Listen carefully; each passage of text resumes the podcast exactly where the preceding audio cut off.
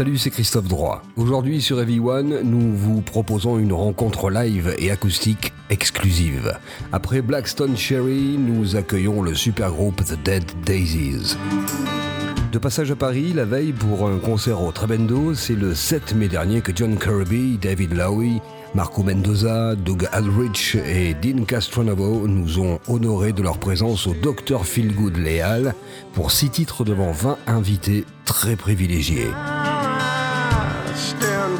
Voici donc notre One Session interview et live de The Dead Daisies. C'est tout de suite sur Heavy One. Hey, this is John Karabi and Dean Castronovo. we are the Dead Daisies, and we want to invite you on one session on Heavy One.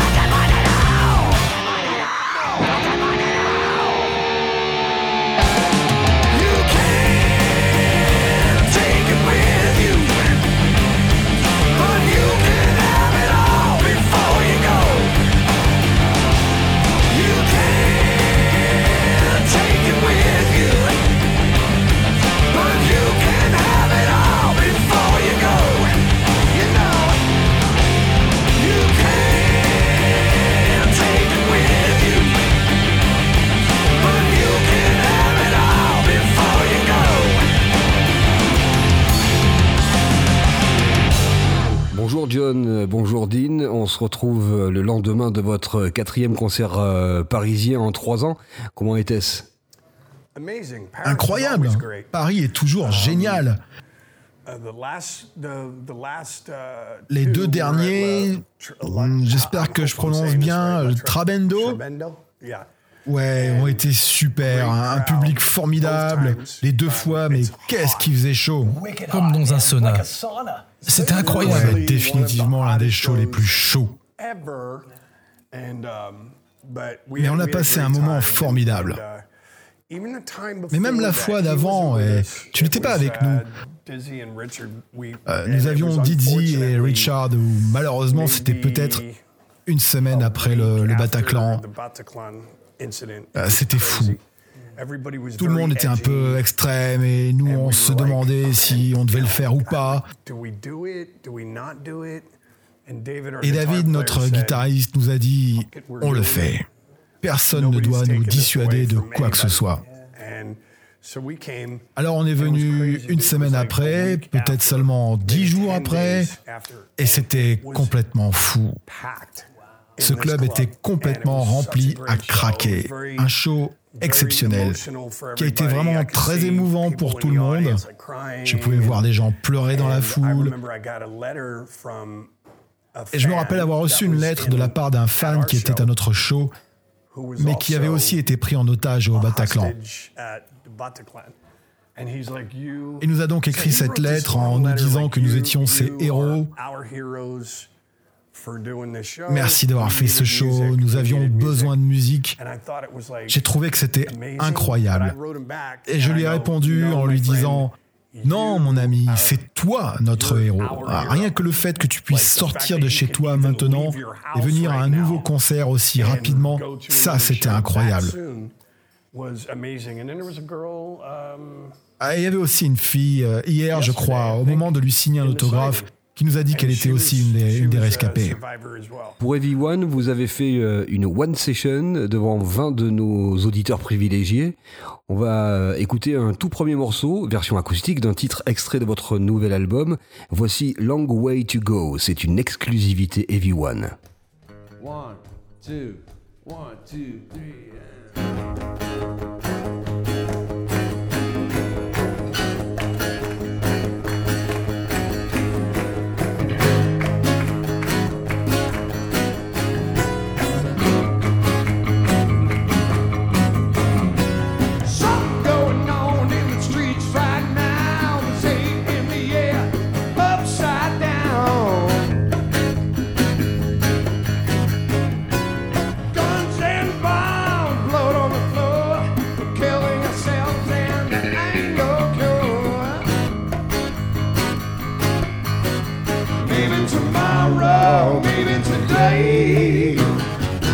No.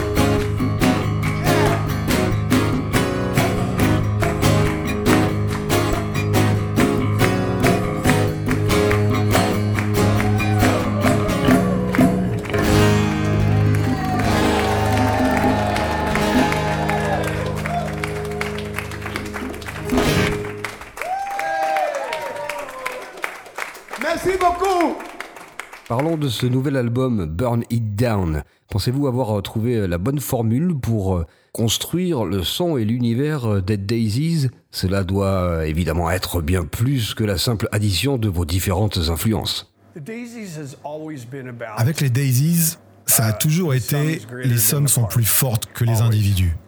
Toujours. Mais we en ce qui concerne notre son, nous n'y pensons pas vraiment. Dean nous a on rejoints pour bosser sur ce disque. On a toujours fait les choses à notre manière. On ne rentre pas en studio avec des chansons déjà écrites. En fait, on se pose dans une pièce tous ensemble et on y crée quelque chose. Alors que ce soit Doug, moi, Dean ou Marco, quelqu'un arrivera avec un riff. Waouh, ça c'est un super riff. Et ensuite, tout le monde s'y met ensemble. Chacun apporte ses idées, ses beats, ses mélodies, et par-dessus ça, nous, nous avons aussi Marty Frederiksen, qui est aussi un compositeur. Alors tu as cinq ou six mecs qui lancent des trucs et c'est... C'est organique. C'est très organique, très quel est le mot que, que je cherche euh, lorsque tout le monde bosse ensemble hein Une collaboration Une collaboration. Ah, c'est collaboratif. Mais on ne. Même, même si notre manager nous pousse pour un certain son, on laisse la musique et les mots aller. Et même sur le dernier, Burn It Down, on avait déjà trois ou quatre chansons écrites, cinq, et on se disait, waouh, c'est vraiment cool. Et c'est là, bizarrement, que la vie et tout l'univers te met sur le bon chemin.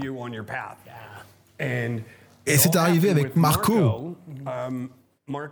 Marco jouait de la basse avec cet ingénieur dans ce studio où nous étions en train d'écrire. Et il dit à Marco, tu devrais essayer cette pédale pour ta basse. Ça va changer ta vie. Alors Marco se branche et il se dit Ouais, c'est cool. Et là, tout à coup, il se met à jouer ce riff. Et nous, on est là. C'est dingue. Et alors, du coup, nous, on a fait ça, on a écrit cette chanson, What Goes Around. Et alors arrive Doug. C'est un peu plus heavy que ce que je nous imaginais faire. Matez-moi ce riff. Et il arrive avec... Pour Rise Up. Et alors, ces deux chansons, à ce moment-là, avec les quatre premières, ces deux chansons ont défini la direction de l'album. Alors on ne réfléchit pas trop, les choses arrivent. Faisons ce que l'on doit do faire. Euh, C'est ça la musique, non? Faut laisser les choses venir. Ce n'est qu'un flux organique venant de ton esprit, tu vois, ou de l'univers, enfin peu importe, ça sort tout simplement. Et il y a nous, tous ensemble, qui parvenons à faire ça. Puis moi qui débarque et qui vois ça arriver, c'était juste incroyable. Parce que j'ai été dans des groupes où tout était tu dois enregistrer ça, alors tu enregistres ça. C'est comme ça que bossent beaucoup de groupes. Là, c'était en rien comme ça, c'était vraiment cool. Deuxième extrait de notre One Session, enregistré le 7 mai dernier à Paris pour Heavy One. Voici Set Me Free et nos invités, The Dead Daisies.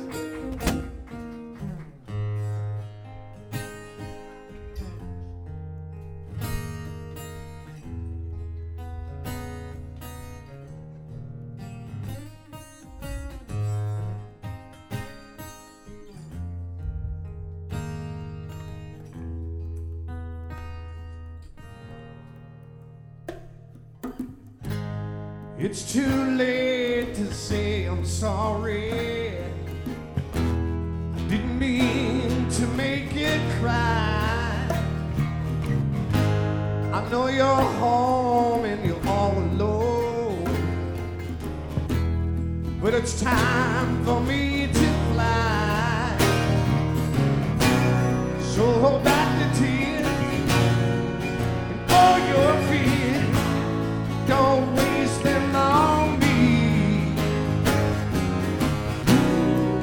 know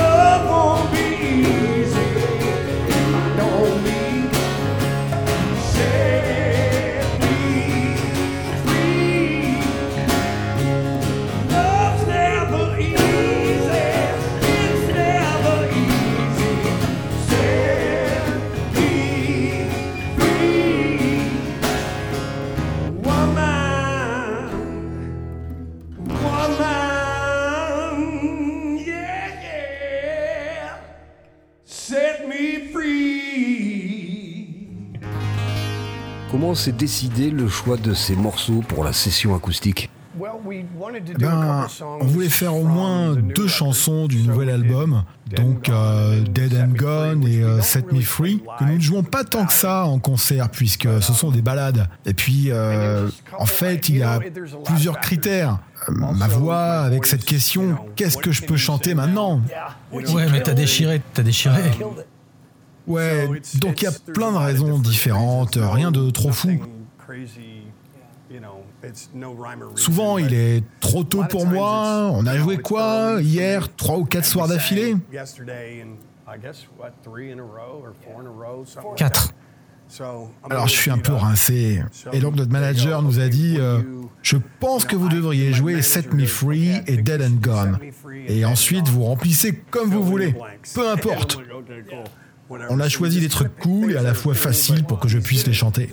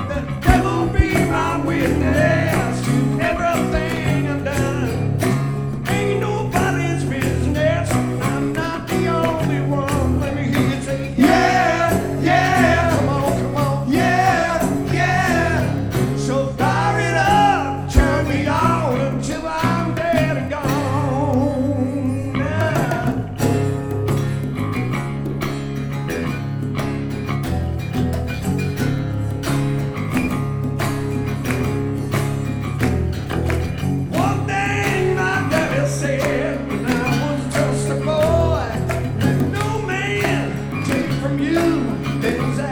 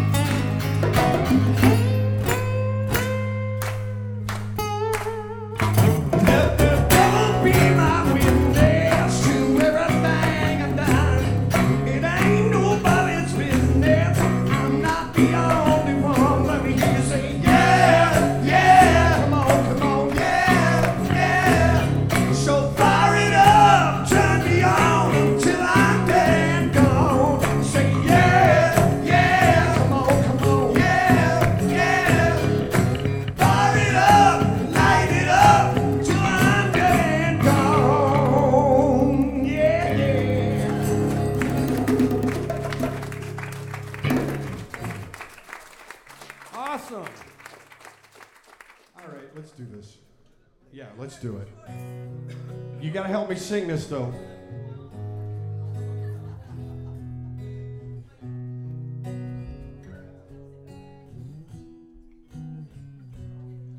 When I find myself in times of trouble, Mother Mary comes to me, speaking words of wisdom, let it be. And in my hour of darkness, she is standing right in front of me, speaking words of wisdom. Let it be, let it be, let it be.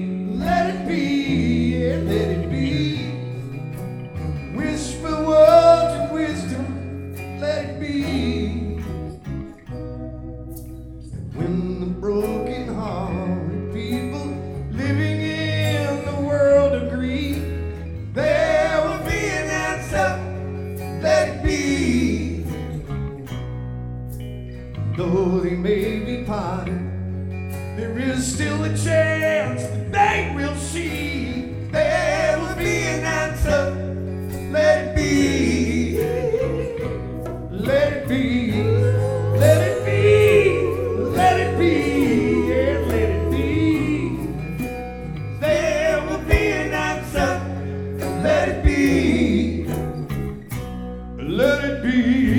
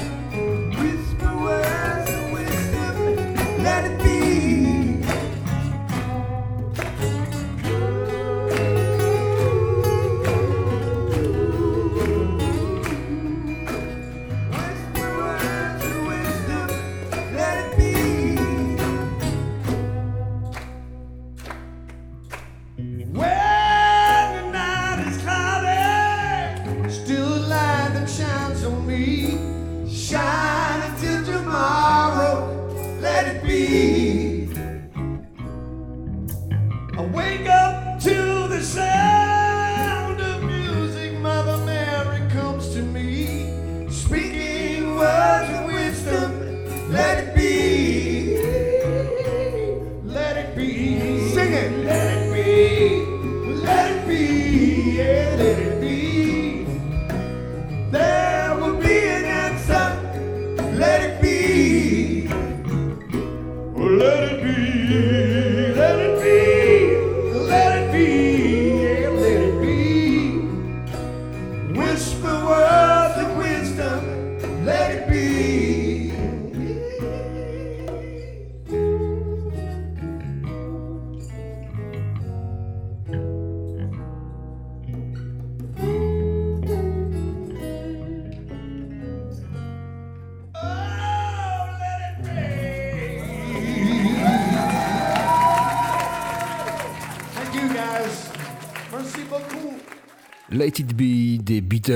en rappel de cette session acoustique pour Everyone. Ça, c'est un super cadeau. Ce n'était pas prévu, euh, n'est-ce pas? Non. On l'avait fait l'année dernière à l'occasion d'un énorme festival en Pologne, le Woodstock Festival. Et on y a joué cette chanson avec un orchestre de 63 musiciens. On l'a fait et de temps à autre, on fait un set acoustique et c'est fun, c'est sympa. C'est un peu notre petite version à nous. Revenons au nouvel album Burn It Down. Sortir euh, un nouveau disque avec euh, une telle fréquence, ça rappelle l'âge d'or des années 70. Pour vous, euh, est-ce que c'est encore le rêve de préserver cette époque comme une référence ultime? Moi, je ne connais que ça. Encore une fois, j'aime certains groupes récents. On en parlait encore tout à l'heure. Mais tu sais, j'ai grandi avec les Beatles, Led Zeppelin, Queen, les vieux Aerosmith, Humble Pie, Free, Bad Company, tous ces groupes géniaux, tu vois. Alors sur mon iPod, je dois avoir 20 000 chansons dessus et 18 000 doivent venir des années 70. J'adore la musique récente, j'adore découvrir des trucs qui me filent la chair de poule. Mais les principaux trucs que j'écoute viennent des années 70. Alors on fait ce qu'on a à faire, et encore une fois, il n'y a pas vraiment de réflexion dans notre processus, mais on fait juste ce que l'on a à faire, c'est tout. Je faisais davantage référence au, au, rythme dans la façon de travailler, tu vois, un album, une tournée chaque année, etc. C'est plutôt marrant parce que tout le monde nous parle souvent de ça, mais si tu y réfléchis vraiment, ce n'est pas un rythme des plus fous. Si tu regardes en arrière euh, Led Zeppelin, ils avaient enregistré deux albums rien que la première année. En 69 et 70, ils avaient fait Zeppelin 1 et Zeppelin 2, qui s'étaient connus pour sortir un disque tous les 6-8 mois. Quant aux Beatles, les gens ne réalisent pas que je déteste les gens qui disent ⁇ Oh, je déteste les Beatles, je n'y comprends rien ⁇ Quoi? Et j'en ris de cette immense quantité de trucs qu'ils ont bien pu faire en un temps vraiment très court. Ils ont vraiment explosé aux US début 1964. Alors de ce moment-là, jusqu'à ce qu'ils arrêtent de tourner en Amérique en 1966, ils ont réalisé quatre albums, deux films et toutes ces tournées. C'est du jamais vu. Alors je comprends ta question à propos du rythme, mais franchement, un album par an, c'est vraiment pas si terrible. Mais plus personne ne fait ça de nos jours. Tu vois ce que je veux dire? C'est ça qui fait la différence. Plus aucun groupe ne fait ça. Il fait un disque et tourne pendant un an ou deux, voire peut-être trois, et juste pour un seul album. Puis il revient avec quelque chose d'autre. Et le plus drôle, c'est le temps qu'il nous faut pour mettre en boîte un disque. Alors cette fois, on a pris un peu de retard parce que notre producteur est aussi le guitariste de Steven Tyler en solo. Alors on a dû faire des petits breaks et ça nous a pris plus de temps que d'habitude. Mais on compose, enregistre, mixe, masterise et conçoit l'artwork en à peu près 5 semaines. Ouais, c'est rapide. Hein. Et ça, c'est plutôt old school. Ouais. Alors c'est bizarre, mais on n'essaye pas de se prouver des choses. Mais pour nous, ça fonctionne juste parfaitement comme ça. Et le truc qui fait que nous ne sommes pas vraiment un groupe traditionnel du genre, vous les gars, vous êtes originaires d'où? Non, on n'est pas de LA, on est plutôt du genre global. Ouais. Une entité globale. David vit entre Sydney en Australie et New York. Il vit à Portland dans l'Oregon. Marco et Doug vivent à LA. Et moi, je vis à Nashville. Et lorsqu'on doit aller enregistrer un album, on trouve un endroit, on écrit là, on enregistre là, en l'occurrence à Nashville, parce que sinon, ça pourrait nous coûter une fortune. Toute l'énergie du groupe, ça fonctionne comme ça. On arrive et d'un coup, il y a toutes ces vibrations partout. et tout le monde est à fond, complètement concentré. Tout le monde s'éclate et ouais, chacun est concentré sur son son de batterie. On a enregistré les parties de batterie en 4 jours. et ce n'était pas fait dans rush, non, juste qu'on était à fond, mec. Marco joue sa basse dans une autre salle et Doug est sur sa guitare dans une autre. John bosse sur ses paroles, chacun bosse sa partie et hop, c'était super cool, incroyable. Je n'ai jamais travaillé sur un disque de cette façon, c'était vraiment cool. C'était vraiment super, excepté pour les parties de batterie. Ah. Je n'ai pas encore payé cette semaine pour qu'il prouve son amitié.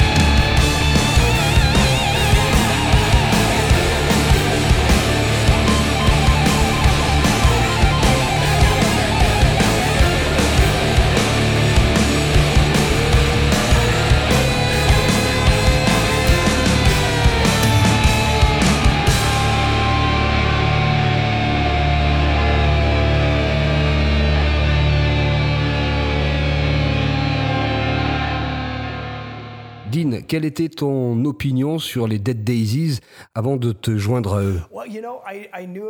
Eh bien, je savais que c'était un groupe de hard rock avec beaucoup de mélodies et des trucs accrocheurs. Et j'avais remarqué que comme unité, étant un musicien, c'était le genre de groupe avec cet esprit un pour tous, tous pour un. Ils jouaient partout, avec beaucoup de réseaux sociaux, beaucoup de presse, un vrai poids lourd, vraiment avec une telle force pour battre le fer. C'était impressionnant. J'ai été dans Journey pendant des années et on ne marchait pas comme ça. On n'avait qu'à partir en tournée et entretenir un patrimoine. Tandis que là, on sait qu'il faut sortir et bosser dur à mort. Et plus beaucoup de groupes n'agissent comme ça. On ne voit plus ça, surtout à ce niveau-là. Alors j'étais impressionné par ça. C'était cool. Et j'aime jouer en concert. Autant j'aime enregistrer, mais je préfère jouer live. Et ces mecs-là adorent jouer live. Et c'est ce qui a suscité tout mon intérêt. J'avais dit à Doug, si jamais il y a une opportunité, s'il te plaît, appelle-moi. Car j'adorerais être sur la route avec vous les gars, ça doit être l'éclate. Et c'est le cas, je m'éclate. Est-ce que c'est facile, John, d'accueillir euh, de nouveaux euh, arrivants euh, dans le groupe? Et comment parvenez-vous à définir la place qu'ils occupent avec tous ces changements réguliers Baise-moi la main. Bon, moi, comme ça, on sait clairement qu'il y a la puissance suprême ici. Moi, je ne suis que le nouveau. C'est important, mec. J'ai aussi un groupe en solo à la maison et on me demande tout le temps Qu'est-ce que tu vas faire? Qu'est-ce que tu vas faire? Qu'est-ce que tu vas faire? Mais lorsque tu montes un groupe, ça a l'air génial sur le papier. Mais après, tu voyages dans un bus pendant quelques concerts et tu commences à voir certaines choses. Quelqu'un a ouvert un pot de moutarde ou de ketchup et l'a laissé ouvert.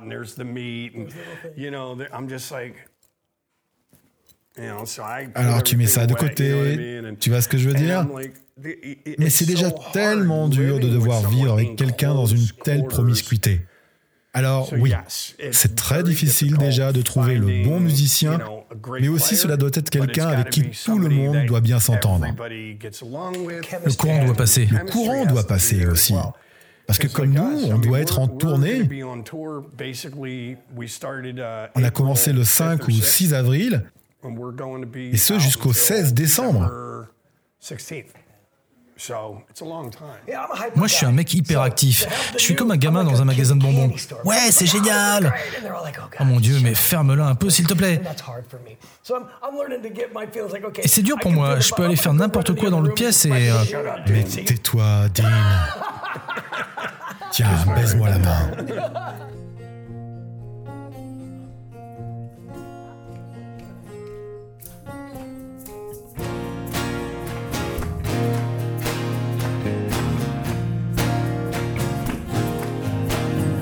was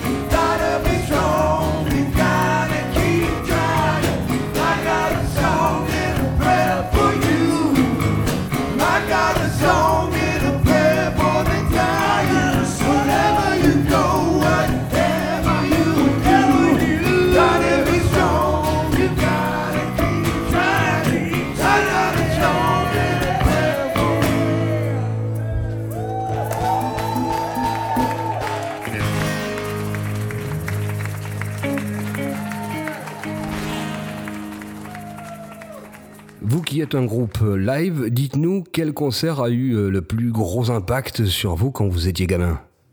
Waouh. Um, for me, Pour moi, il y en a eu deux. two. Um, J'ai adoré Aerosmith, Aerosmith la tournée Rocks. J'ai vu cette tour tournée. and it was like it was raw. C'était brut, c'était fort. Steven Tyler était un dieu. Mais j'ai surtout vu ce groupe brut et fort qui jouait avec beaucoup de groove. Mais qu'est-ce que je vois? J'adorais juste ce groupe. Et strictement à l'opposé, j'ai vu Queen de nombreuses fois. Et Freddie Mercury était juste le plus grand des maîtres de cérémonie de tous les temps. Ceremonies ever. He just, he just had this way about him. But the Le thing truc avec Queen, c'est de les voir faire leur truc avec Bohemian Rhapsody. do These things like Bohemian Rhapsody, like who does Mais qui peut faire ça? And I just Et je me remember rappelle m'être dit, je veux faire to les do deux. Je I veux la crudité et la puissance d'Aerosmith, mais aussi la finesse et l'incroyable créativité de Queen. Et en quelque sorte, assembler ça. Ça, c'est pour moi.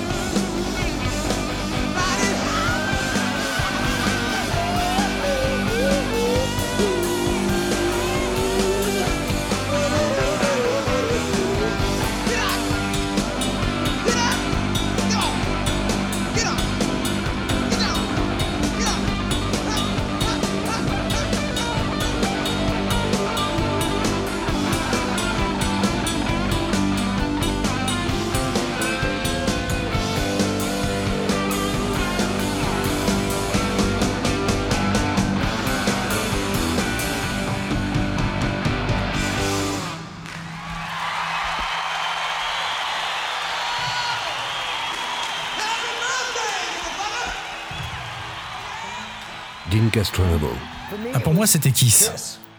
Kiss, c'était mes Beatles. Je les ai vus et j'ai voulu faire ça. Et de l'autre côté, c'était Journey. Quand j'étais petit, je voulais être dans deux groupes, Kiss et Journey. Kiss pour la scène et pour cette sensation pure de mais qu'est-ce que c'est que ce bordel, c'est incroyable. Et puis Journey pour la musicalité. Steve Perry est assurément l'un des plus grands chanteurs de ma génération. Et puis John Corabi aussi. Euh, Steve Smith et Neil Sean. J'adorais la musique qu'ils créaient. Alors moi, je voulais les boules de feu sur scène et vraiment, vraiment être un bon musicien. Super musicien et les boules de feu. Tu sous-entends que Kiss euh, ne sont pas de super musiciens? Oh non, non, non, non, non, non, euh, non, non, non. Attends, laisse-moi t'aider à te sortir de ce piège. Non. Euh, attends, non, non, non. Mais différent, différent. Journey, c'était les chansons qu'ils avaient et qui me touchaient vraiment. Mais Peter Chris est l'une des raisons pour lesquelles j'ai commencé. Je les ai vus à l'âge de 7 ans. Je veux faire ça. Je n'ai jamais pris de cours de batterie. Est-ce que Peter Chris est en train de lire une partoche là? Non, il fait du rock. C'est ça que je voulais faire.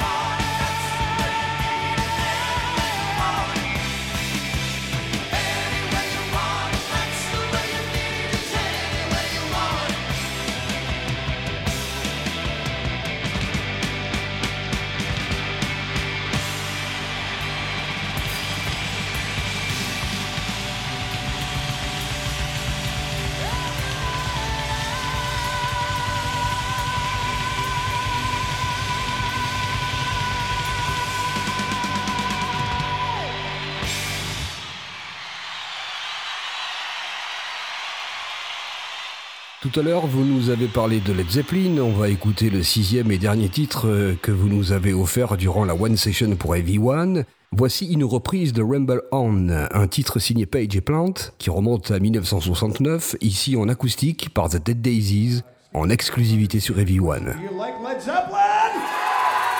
All right, let's see if we can do this.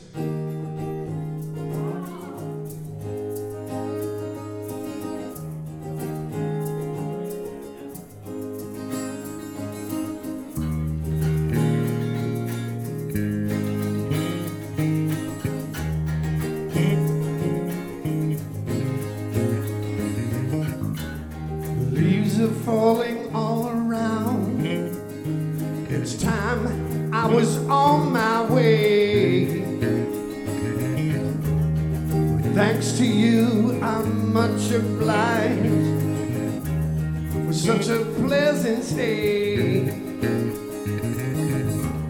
But now it's time for me to go. The autumn moonlight's my way.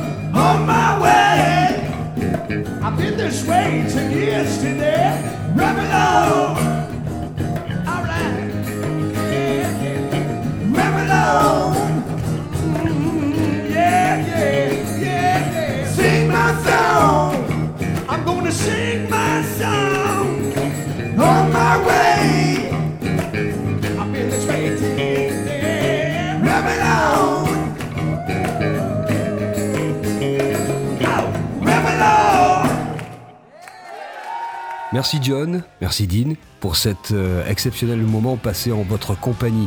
Notre One Session The Dead Daisies s'achève. L'interview de John Kirby et Dean Castronovo a été menée par Jean-Charles Desgroux, réalisée par Christian Lamé en collaboration avec Jean-Baptiste Lamé. Nous vous rappelons que l'album Burn It Down est sorti le 6 avril The Dead Daisies seront en concert en France le 30 novembre à Lyon au CCO et le 7 décembre à Marseille au Moulin. Merci de nous avoir suivis et à très bientôt pour une nouvelle One Session.